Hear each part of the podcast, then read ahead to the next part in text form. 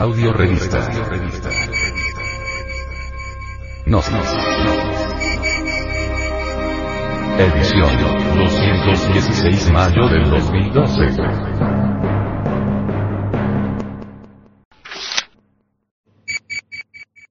Las dos bestias. La humanidad formicaria inducida por la ciencia materialista. El anticristo. Apocalipsis 13. 1 al 18. Dice. Y yo me paré sobre la arena del mar, y vi una bestia subir del mar, que tenía siete cabezas y diez cuernos. Y sobre sus cuernos diez diademas. Y sobre las cabezas de ella nombre de blasfemia. Esa bestia de siete cabezas es la humanidad formicaria, que goza placenteramente eyaculando las secreciones de las glándulas endocrinas sexuales. Los diez cuernos son la rueda del destino. La bestia sube del abismo y cae al abismo. Las diez diademas sobre las siete cabezas significan que la bestia reina soberana durante la edad de hierro, o Kali Yuga. La presente edad negra, donde se dice que Dios ha muerto, pues nadie se acuerda de los eternos valores espirituales como el amor, la caridad, la generosidad, el altruismo, el respeto a la vida, el respeto a los derechos ajenos, la verdad, la sencillez, etcétera, etcétera. Empero, cuando la rueda del destino gire sobre su eje, la bestia rodará al precipicio. Y la bestia que vi, era semejante a un leopardo, y sus pies como de oso, y su boca como boca de león. Y el dragón le dio su poder, y su trono, y grande potestad. Y vi una de sus cabezas como herida de muerte, y la llaga de su muerte fue curada. Y se maravilló toda la tierra en pos de la bestia. Cuando se examinan esa cabeza de la bestia herida y sanada, se ve un nuevo símbolo. Se ve un hombre semejante a un gorila, lleno de inteligencia maligna. El hombre gorila, espantoso y terrible, lleva delante de sí cuatro bestias siendo él la quinta. Las cuatro van encadenadas y él las lleva delante. Con este símbolo entendemos que la cabeza herida es el hombre perverso de la quinta raza, el hombre actual. Esta raza maligna se lanza a la guerra fratricida y bárbara, y luego de ser mortalmente herida, es curada y se maravilla toda la tierra en pos de la bestia. Realmente los cuerpos internos también son heridos en la batalla y adoraron al dragón, el Satán, que había dado la potestad a la bestia, y adoraron a la bestia, diciendo, ¿Quién es semejante a la bestia, y quién podrá lidiar con ella? Todo el mundo se cree civilizado y adora a la gran bestia. Todos adoran al yo, al mí mismo, al Satán que llevamos dentro. La gente vive en el mal. Todos aman a la bestia, y se revuelcan en el lodo. Y le fue dada boca que hablaba grandes cosas y blasfemias.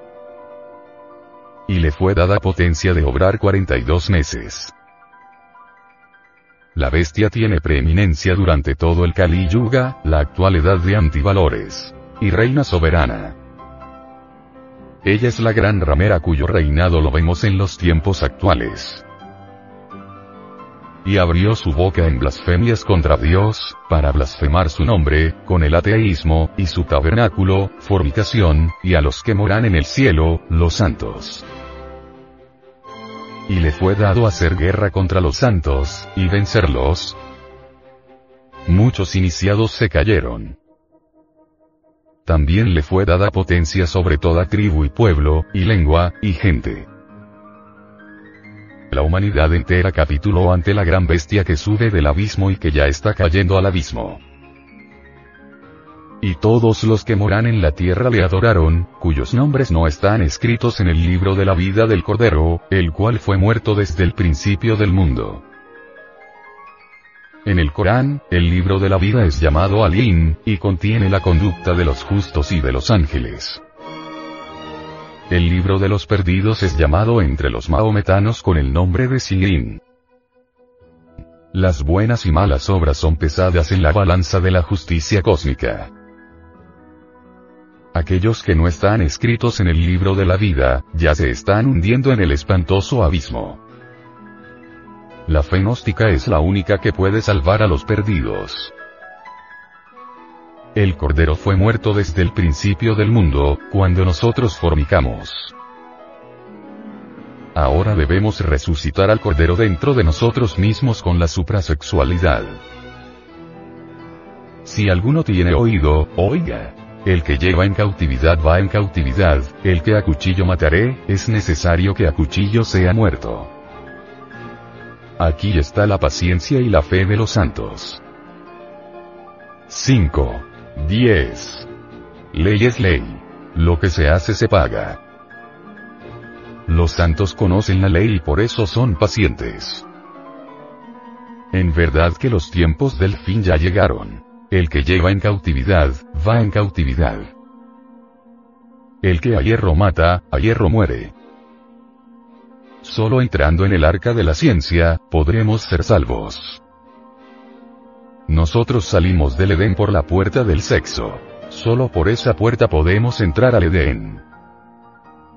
El Edén es el mismo sexo. Nadie puede entrar al Edén por puertas falsas. Ley es ley. Por donde salimos tenemos que entrar. Esa es la ley. El opus magnus es la ciencia de la transmutación sexual. Hay que hacer retornar la energía del tercer logos hacia adentro y hacia arriba. Así nos convertimos en hombres reales. En la gran obra del alquimista se necesita el enseminis y el fuego del Espíritu Santo. Mitad del uno y mitad del otro. Aquellos que desprecian el enseminis, fracasan en la gran obra. Solo podemos iluminarnos con nuestro propio fuego espiritual, cuando tenemos el enseminis transmutado.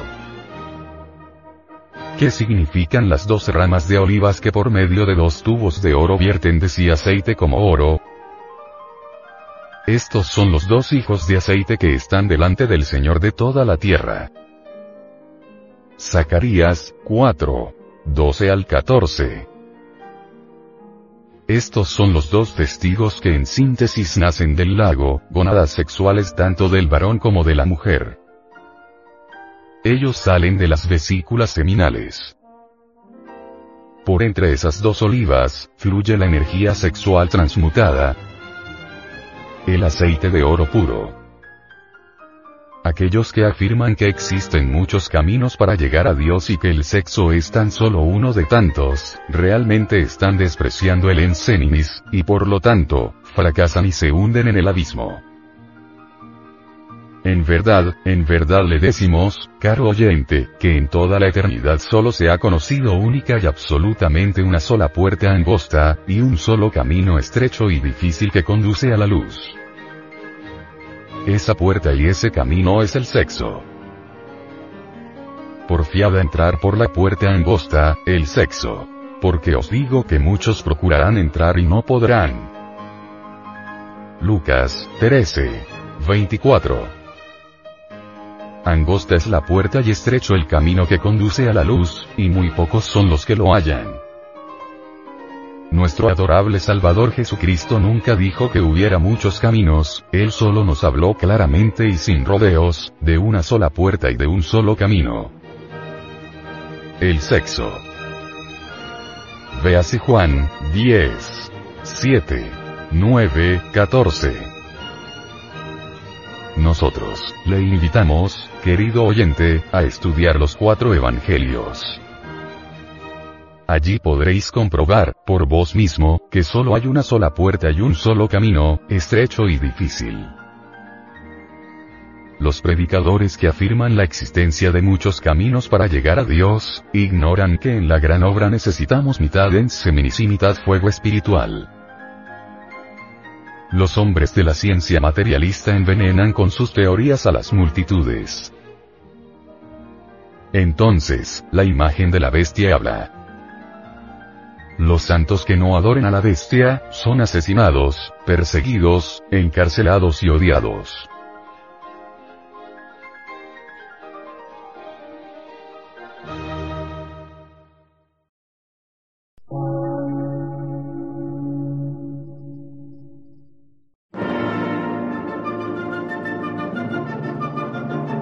Emisora, gnóstica, transmundial. Por una nueva civilización y una nueva cultura, sobre la faz de la Tierra.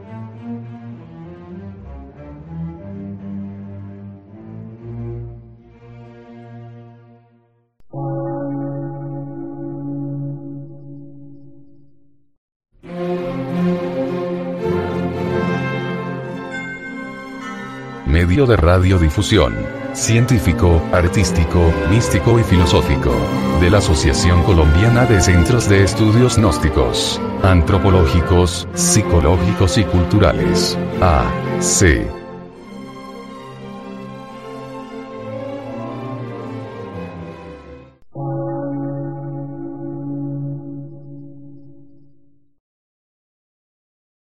Lectura en movimiento. Difusión sin fronteras.